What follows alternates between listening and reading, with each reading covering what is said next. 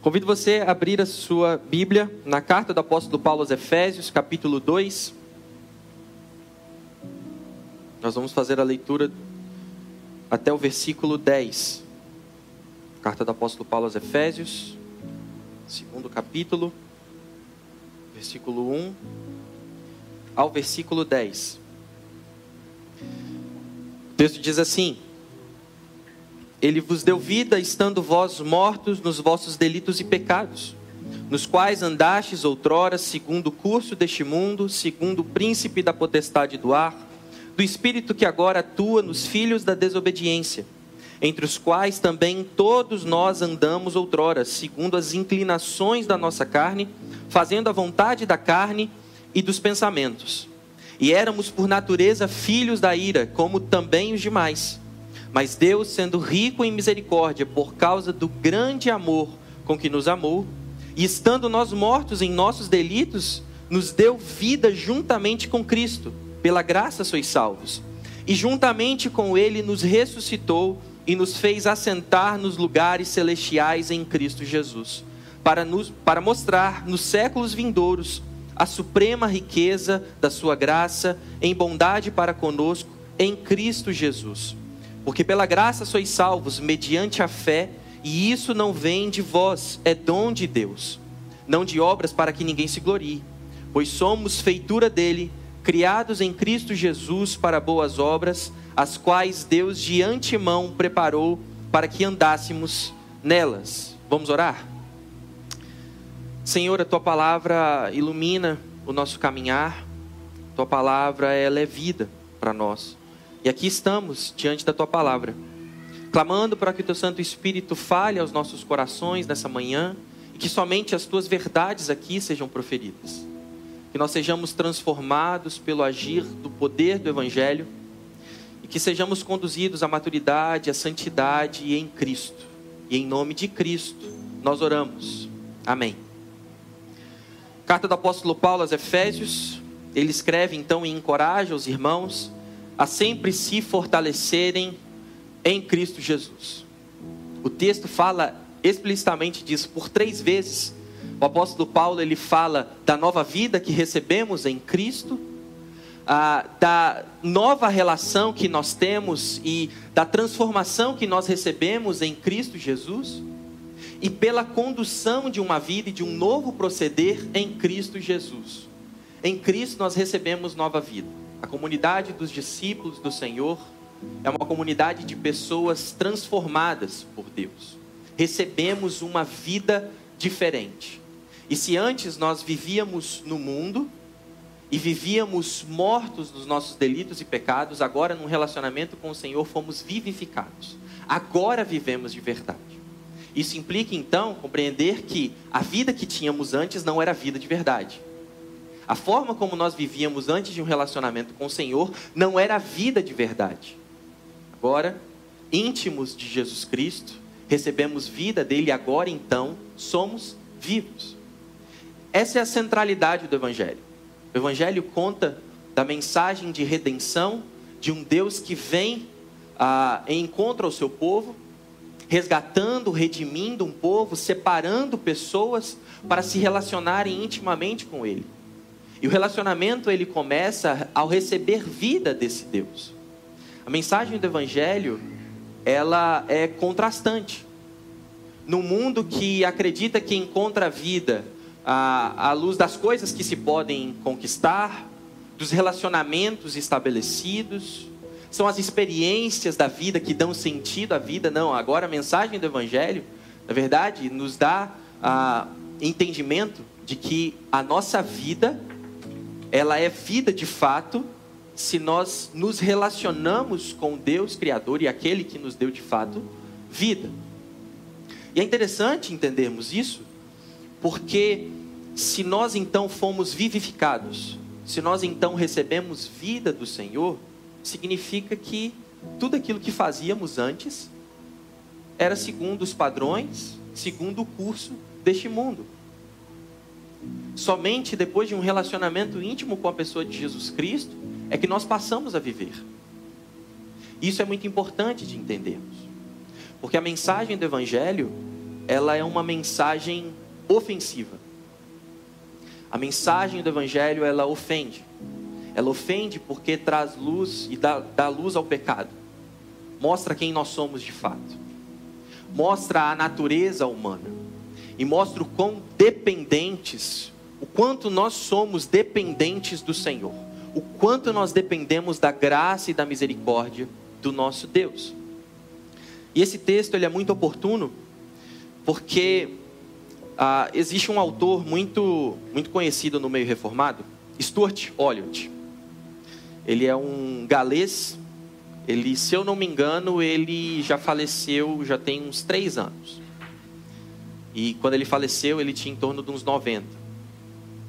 E ele é um senhorzinho, ah, muito usado pelo Senhor. E num livro dele, onde ele expõe ah, o texto de Daniel, e a história de Daniel em exílio babilônico, cativeiro babilônico, ele, ele diz algo muito importante para nós, porque ele faz uma reflexão e ele faz um contraste com a, a vida em exílio num lugar distante, num lugar que o povo de Deus estava, mas que não era a terra onde Deus havia prometido da sua bênção. E agora eles viviam como peregrinos. Eles estavam num lugar, mas eles não eram daquele lugar. Eles estavam ah, vivendo num contexto cultural completamente contrário, avesso aos valores do Senhor. E nós vivemos como peregrinos. Vivemos numa terra distante, num lugar onde nós não somos, mas nós estamos sendo conduzidos pelo nosso Deus para habitar com Ele eternamente. E importa que, assim como Daniel e os seus amigos viveram ali de uma maneira aprovada pelo Senhor, importa que nós também vivamos uma vida aprovados, uma vida digna daqueles que foram alcançados, daqueles que foram redimidos e da graça, da misericórdia, da glória, da honra de Deus. Nós vivemos uma vida que reflete o poder, que reflete a justiça, o amor, do nosso Senhor.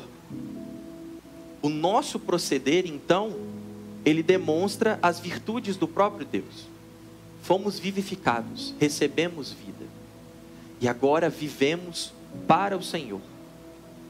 E nessa exposição de Daniel, ele traz uma reflexão muito importante, porque ele, ele faz uma boa leitura de como que vivemos agora, num contexto onde é cada vez mais raro e mais difícil participarmos de uma comunidade cristã e sermos assegurados de que domingo após domingo nós estamos ouvindo o Evangelho. É cada vez mais raro fazermos parte de uma comunidade cristã e dia após dia, nos nossos encontros, sermos expostos à verdade bíblica. Porque a mensagem se perverteu com o passar do tempo pessoas não desenvolveram um compromisso com a palavra do Senhor, não foram fiéis à proclamação do Evangelho, e por isso o que nós temos são diversas pessoas dentro das nossas igrejas, mas que, por não terem ouvido o Evangelho, não se relacionam com o Deus que se revela no Evangelho. E então, não receberam nova vida. Nós temos uma grande comunidade, temos diversas igrejas e cada vez com uma maior quantidade de membros. E quando nós olhamos especialmente para o nosso país, que se diz em sua maioria cristã, e nós vemos todas as mazelas, todos os problemas, a gente percebe então que o evangelho ele não tem surtido o efeito esperado, mas na verdade não tem surtido o efeito esperado porque o que se proclama é outra coisa que não o evangelho do Senhor. E existe um outro, ator, um outro autor chamado David Nicholas. E ele escreveu um livro, um livro muito pequenininho, muito curtinho. O título do livro é O que fizeram do evangelho. E ele faz uma reflexão de como as igrejas se afastaram da mensagem do evangelho do nosso Senhor Jesus Cristo. E o quanto isso foi ah, ruim e nesse livro ele faz uma breve análise. Ele junta um instituto norte-americano, ele analisa cerca de 2 mil sermões de diversas igrejas nos Estados Unidos em dois períodos do ano, Natal e Páscoa. E ao analisar esses sermões, o que eles esperam é encontrar ah, quantos desses sermões proferiram o Evangelho do Senhor Jesus Cristo. E lembrem-se, Natal e Páscoa. A porcentagem de sermões que expuseram o Evangelho em sua totalidade não chegou a 4%. Natal e Páscoa. Não existem datas mais cristãs. E isso é um alerta, porque nós percebemos que as nossas igrejas se afastaram da proclamação do Evangelho, ou pelo menos não conseguem entender o que é o Evangelho. E talvez você tenha crescido num lar cristão, você, desde quando você se entende por gente, você faz parte de uma igreja cristã. Mas e se eu te perguntasse o que é o Evangelho? O que é o Evangelho? Por vezes nós dizemos que o Evangelho é a palavra de Deus. E eu concordo. Quando nós olhamos a palavra do Senhor, toda a palavra de Deus conta a história de Deus redimindo o seu povo. E com o passar do tempo, nós vemos um Deus agindo ah, para que o seu nome seja conhecido, para que o seu nome seja glorificado. E ele resgata um povo para si, para que este povo seja exemplo do que significam aqueles que foram vivificados pelo Senhor.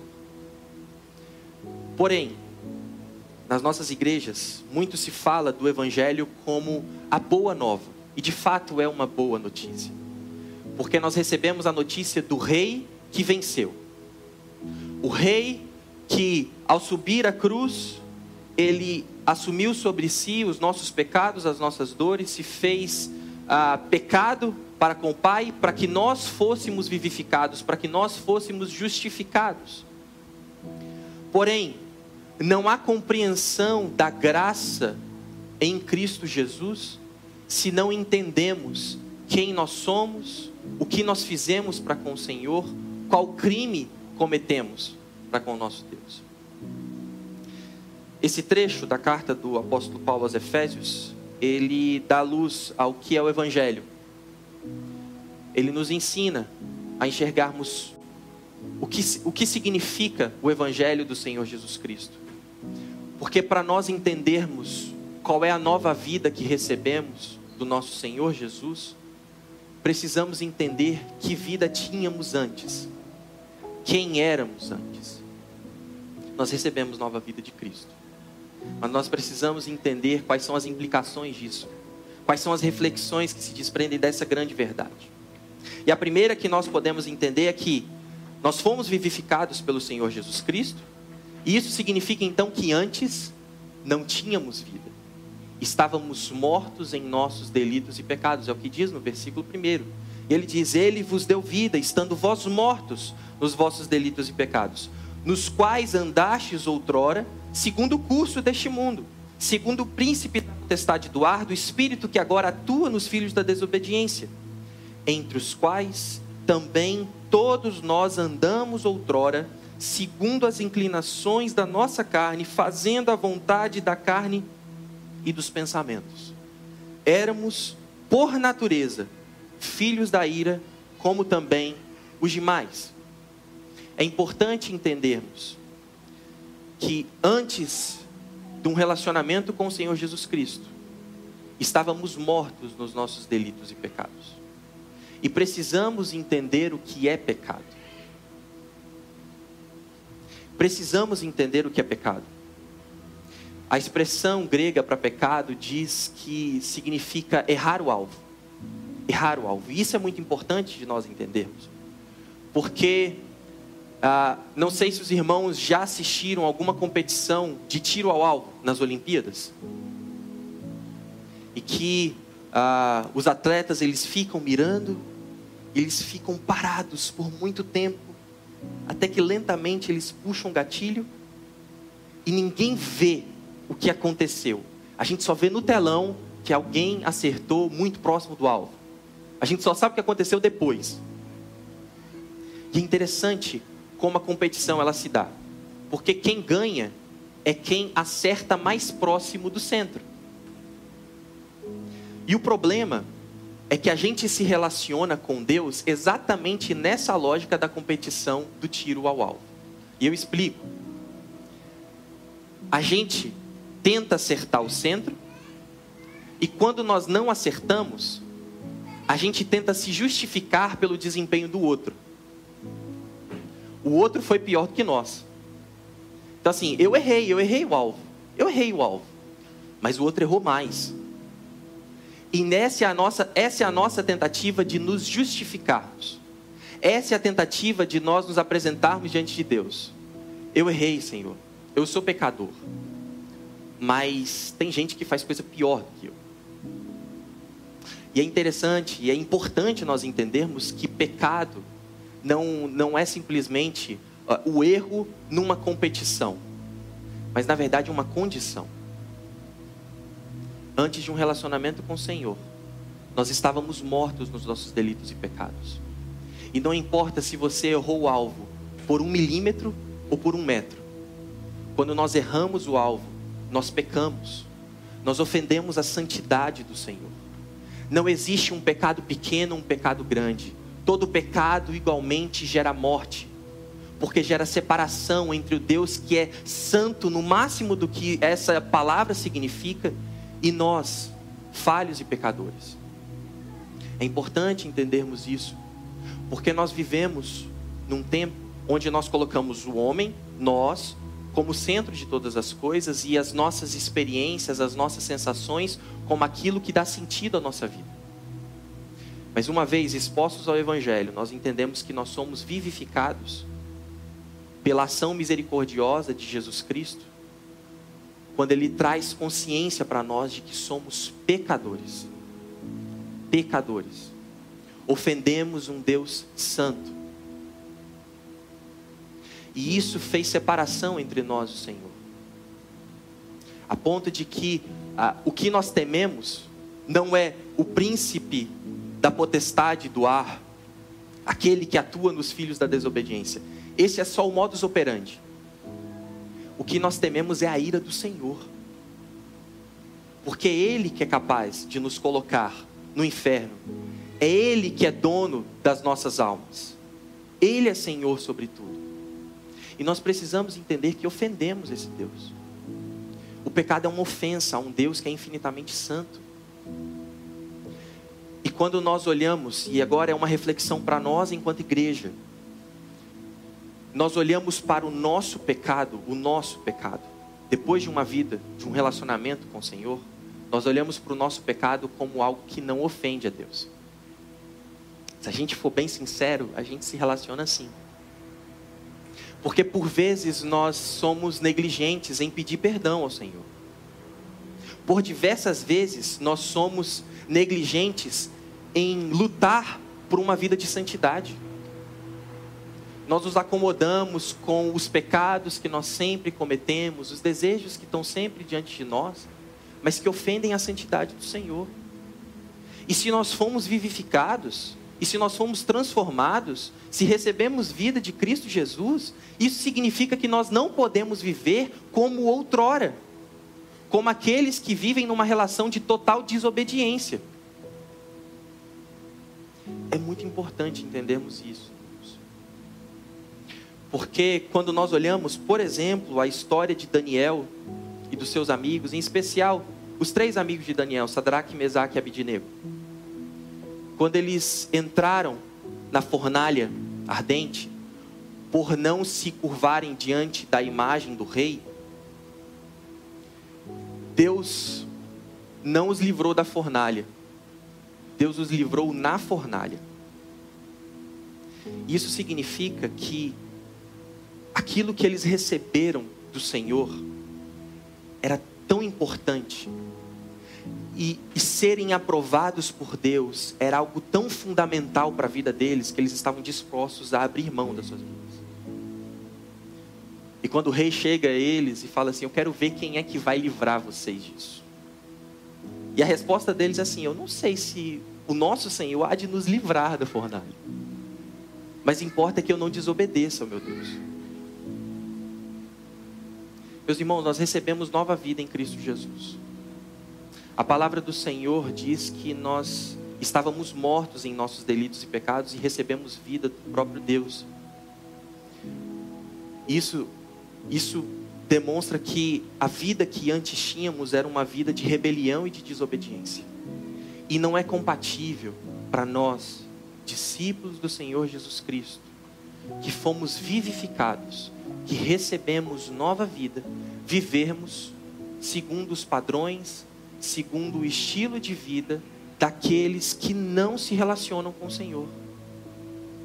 Isso tem diversas implicações. Aqueles que não se relacionam com o Senhor forjam a sua identidade a partir das coisas que possuem. Aqueles que não se relacionam com o Senhor forjam a sua identidade à luz da sua sexualidade. Eu sou os meus desejos. Eu sou as minhas punções. Aqueles que não se relacionam com o Senhor forjam a sua identidade a partir dos lugares que frequentam, das relações estabelecidas. Nós forjamos a nossa identidade em Cristo Jesus. Nós recebemos nova vida em Cristo. Importa que vivamos de uma maneira que agrade e que glorifique a este Deus que nos vivificou. Recebemos nova vida. E é muito importante entendermos o que é pecado. Entender a ofensa, entender o crime que nós cometemos diante do Senhor. Para que nós então sejamos conduzidos num temor santo. De que a nossa vida ela não é compatível com o espírito do nosso tempo com a lógica do nosso mundo. Nós ficamos inquietos porque nós somos rejeitados, porque nós somos afrontados por servirmos ao Senhor. Mas nós nos esquecemos que sermos rejeitados, que sofrermos perseguição por amor a Cristo Jesus é sinal da aprovação de Deus. Que Deus tem olhado para nós e tem nos aprovado e tem visto um povo que vive segundo a sua vontade. E importa é que nós glorifiquemos, que nós exaltemos o nosso Deus, que não sejamos aprovados pelas pessoas. Porque a aprovação de um mundo rebelde, contrário ao Evangelho, à mensagem do nosso Senhor Jesus Cristo, é uma demonstração do nosso fracasso, se nós formos aceitos por esse mundo. Vocês já perceberam como a gente é inquieto? como nós perdemos noites de sono, como a gente fica assim aflito, porque as pessoas que não se relacionam com o Senhor não têm nos abraçado. A nossa mensagem, ela é ofensiva. Meus irmãos, é, é importante abrir um parênteses, porque aqui não é uma uma validação de que a gente não deva se preocupar em como nós falamos, ou como nós compartilhamos o Evangelho, ou como nós testemunhamos sobre Jesus Cristo. É muito importante, porque ah, o estilo de vida daqueles que se relacionam com o Senhor Jesus Cristo é um estilo como o de Cristo, atraente. É uma mensagem que ela atrai mas ela não atrai pela sua popularidade, ela atrai pela sua verdade.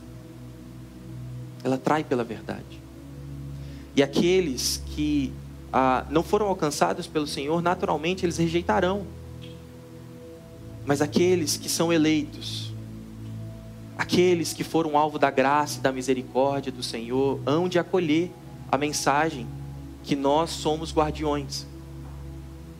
E aqui o apóstolo Paulo ele deixa muito claro Todos nós, sem exceção, nós vivíamos distantes do Senhor. Nós vivíamos como filhos rebeldes. A nossa natureza, na nossa natureza, nós éramos encarados como filhos da ira. Isso, isso é uma reflexão importante, porque a gente tem um pensamento no nosso mundo de que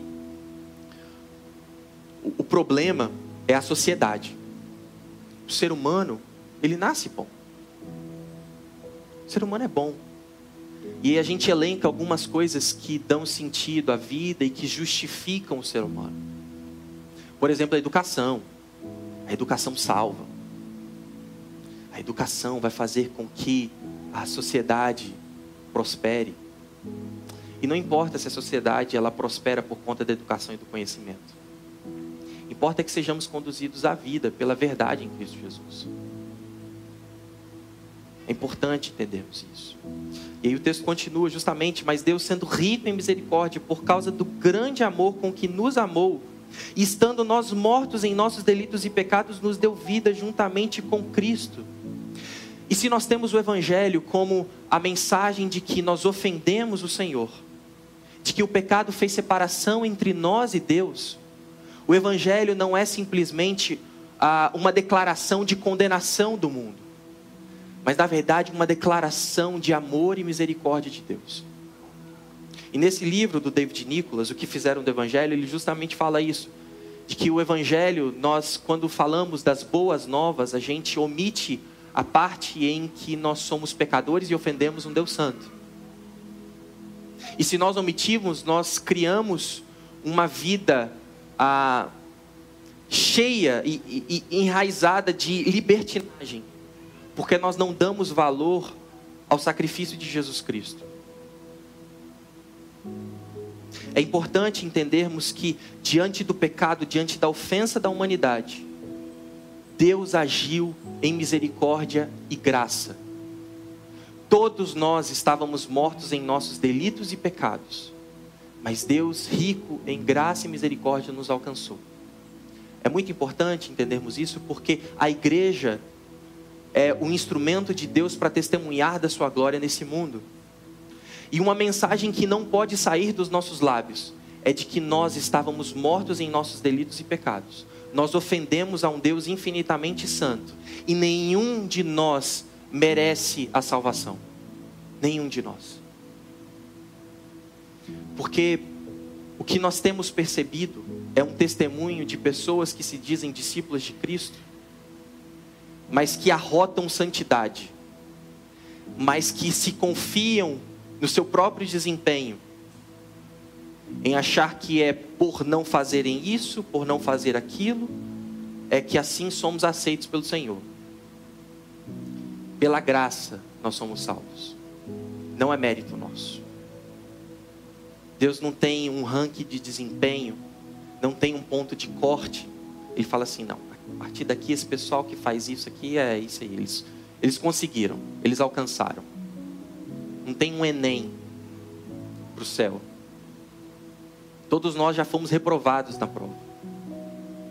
O nosso Senhor nos alcançou, Ele agiu em misericórdia. Ele nos deu nova vida. E é importante entendermos que na nossa mensagem de proclamação da condição humana de pecadores, nós precisamos ser prontos a manifestar a graça e a misericórdia do Senhor. Porque nós, igreja do Senhor, somos esse povo pecador, mas alcançados pela misericórdia do nosso Senhor Jesus Cristo.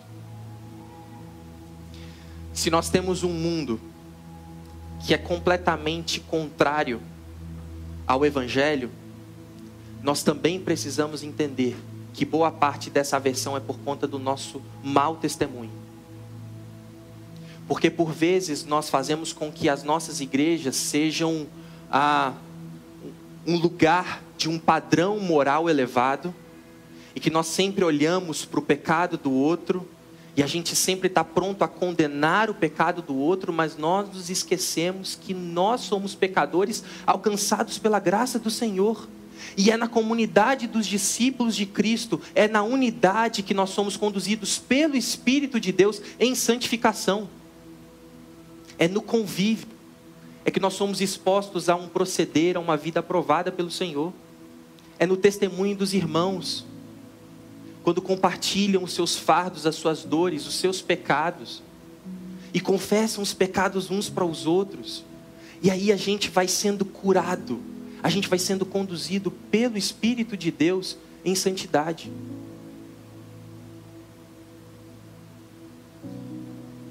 A gente tem uma dificuldade muito grande em abrir mão do nosso ego, em deixar de lado a expectativa que os outros criam a respeito de nós, porque na verdade nós temos uma dificuldade em compreender a graça de Deus. Ele nos alcançou. Não tenha Deus não nos escolheu porque ele olhou na eternidade e falou assim: Presbítero Luciano, esse daí, esse daí vai ser alguém bom. Aí, como ele, como ele vai estar tá bom, então esse vale a pena salvar. É quando nós estávamos mortos, quando nós ofendemos a Deus, quando a gente estava no lamaçal, ele nos alcançou. Isso precisa ficar na nossa mente. Quando o texto continua, versículo 6, e juntamente com ele, ele nos ressuscitou e nos fez assentar nos lugares celestiais em Cristo, para mostrar nos séculos vindouros a suprema riqueza da sua graça, em bondade para conosco em Cristo. Ele fez com que nós entendamos que somos pecadores. O Evangelho do Senhor deixa muito claro que nós ofendemos ao Deus Santo e que o salário do pecado é morte, e que nós vivíamos debaixo da ira do Senhor, mas em Cristo Jesus nós recebemos nova vida, nós fomos agraciados, e essa mensagem ela serve para testemunho, para que nos séculos vindouros a maravilhosa graça do Senhor Jesus Cristo seja conhecida. Meus irmãos, se nós experimentamos incredulidade ao nosso redor, nós precisamos cada vez mais nos comprometer com a proclamação do Evangelho. Porque é somente assim que o nome do Senhor será conhecido. É somente pela proclamação do Evangelho que pessoas serão trazidas para viver eternamente com o Senhor. Somente pela proclamação do Evangelho Deus há de manifestar os seus filhos. Somente pela proclamação do Evangelho é que nós viveremos uma vida que vale a pena ser vivida. O texto ele termina ah, deixando muito claro, versículo 8, porque pela graça sois salvos mediante a fé, isso não vem de vós. E aqui o apóstolo Paulo ele, ele reforça, ele já tinha deixado claro que é pela graça que nós somos salvos. E ele continua: pela graça sois salvos mediante a fé, isso não vem de vós, é dom de Deus não de obras para que ninguém se glorie. Se aqui estamos, ninguém aqui conquistou um espaço neste lugar. Nós somos alvos da graça e da misericórdia do Senhor. E essa mensagem precisa estar sempre nos nossos lábios, pois somos feitura de Deus. Nós somos poema de Deus. Criados em Cristo Jesus para boas obras, as quais Deus de antemão preparou para que andássemos nelas. Nós fomos alvos da graça do Senhor para que nós sejamos o povo que proclama essa graça. Nós fomos chamados a testemunhar. E o que nós testemunhamos? Testemunhamos daquilo que Jesus fez em nós. A reflexão é: se nós temos dificuldade em testemunhar sobre a misericórdia e a graça do Senhor Jesus Cristo, talvez a pergunta que nós devamos fazer é: Será que essa graça, a misericórdia, a consciência do pecado, o evangelho, ele tem feito sentido para nós? Quando eu olho para a vida de mártires ao longo da história, quando eu olho para o testemunho de irmãos na fé ao longo de toda a história, quando nós olhamos no Antigo Testamento de homens e mulheres que perderam as suas vidas por amor a Jesus Cristo, por, por amor ao Senhor. Quando nós olhamos no Novo Testamento, homens e mulheres que perderam sua vida por amor a Jesus Cristo, o que nós percebemos são pessoas que o que receberam do Senhor foi tão importante, foi tão significativo, que eles estavam prontos a abrir mão de tudo. Porque era essa mensagem que deveria ser passada. O testemunho era a vida deles. Nós vivemos num tempo, aqui nesse nosso contexto, em que nós não estamos perdendo a nossa vida. Nós temos irmãos espalhados pelo mundo que esses sim estão perdendo a vida por amor a Jesus Cristo. Mas o que nós perdemos aqui na nossa sociedade é o prestígio. O que é atentado contra nós é, é, o, é o, a morte social. Mas, meus irmãos, morrer para esse mundo é viver para Cristo. Ser rejeitado por esse mundo que vive segundo um padrão de desobediência e rebelião contra o Senhor, ser rejeitado por esse mundo, faz parte ah, do testemunho, faz, faz parte da certeza da aprovação de Deus. Próximo ano é um ano complicado de eleição, um ano difícil. E em 2018 a gente passou por alguns bocados, né, no nosso contexto de igreja, muitas situações complicadas. Meus irmãos, o convite é para esse ano de eleição, trazendo uma reflexão bem prática, que o nosso compromisso seja em proclamar sobre o rei que venceu. Não partidos políticos não homens e mulheres que possam se levantar para dar jeito na nação, porque nós sabemos que quem dá jeito na nação é o Senhor. Que quando a gente seja perguntado sobre a razão da nossa fé, a gente prontamente fale do Evangelho do nosso Senhor Jesus Cristo. E que a gente não omita nenhuma parte. E que o nosso discurso sempre seja muito claro em dizer que a humanidade pecou contra o Senhor e que, se não for pelos méritos de Cristo Jesus, essa pessoa será condenada. Porque é somente essa mensagem que promove vida. E que nós sejamos essa comunidade que testemunha testemunha do Evangelho do Senhor Jesus Cristo, testemunha da nova vida que recebemos do Senhor. É um testemunho que ele, ao, ao ser proferido, ele encontra respaldo na nossa vida, em nossas atitudes, em pessoas que não se engrandecem porque foram alcançadas pelo Senhor, mas são profundamente conscientes de que se se relacionam com a pessoa de Jesus Cristo, é fruto da infinita graça de Deus. Nós somos esse povo. E que o nosso estilo de vida, que a forma como nós vivamos, ela seja a maneira aprovada por Deus de vivermos segundo as boas obras, um bom proceder, a vida que o Senhor preparou para vivermos de antemão na eternidade e vivermos como testemunho aqui até que o Senhor venha, para honra e glória do nome dele. Que essa reflexão ah, crie raízes nos nossos, nos nossos corações e que nós nos lembremos do compromisso que nós temos com a palavra do Senhor, com o Evangelho do Senhor Jesus Cristo, com uma vida aprovada pelo nosso Deus. Curve a sua cabeça, feche os seus olhos, vamos orar. Senhor, nós agradecemos a Ti, nós louvamos o Teu santo nome, nosso coração se enche de gratidão porque o Senhor, de maneira assombrosa, cheio de misericórdia e graça, nos revelou a verdade em Cristo Jesus. O Senhor nos revelou que nós somos pecadores, nós somos falhos. Nós cometemos um crime para com o Senhor. E que se não for pelos méritos de Jesus Cristo, nós recebemos a condenação.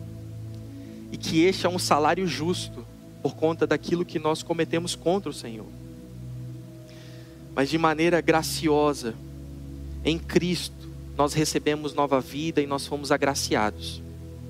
Nós não conseguimos entender, nós não sabemos o que o Senhor viu em nós, mas sabemos, na verdade, que nós fomos alcançados fruto do teu amor e da tua graça. Não é mérito nosso. E nós somos esse povo, esse povo que foi alcançado pelo teu amor. E nós queremos viver uma vida que expresse de maneira sincera, convicta, genuína, o Evangelho do Senhor Jesus Cristo. A boa nova de salvação de um mundo perdido, mas que encontra vida a partir de um relacionamento com a pessoa do Senhor Jesus Cristo. Senhor, que é que a nossa vida, que o nosso proceder glorifique e exalte a ti que o nosso testemunho ele penetre todos os lugares dessa sociedade e que nós sejamos encontrados aprovados pelo Senhor. E que nesse compromisso de viver por Ti, nós vivamos uma vida aprovada por Ti. Que o Senhor ah, coloque em nossos corações o desejo de vivermos segundo as boas obras que o Senhor separou para que nós vivamos e experimentamos. Que a gente não seja conduzido pelos padrões desse tempo. Que a gente não seja seduzido pela ideia de aprovação, pela ideia de, de bondade, de justiça deste mundo.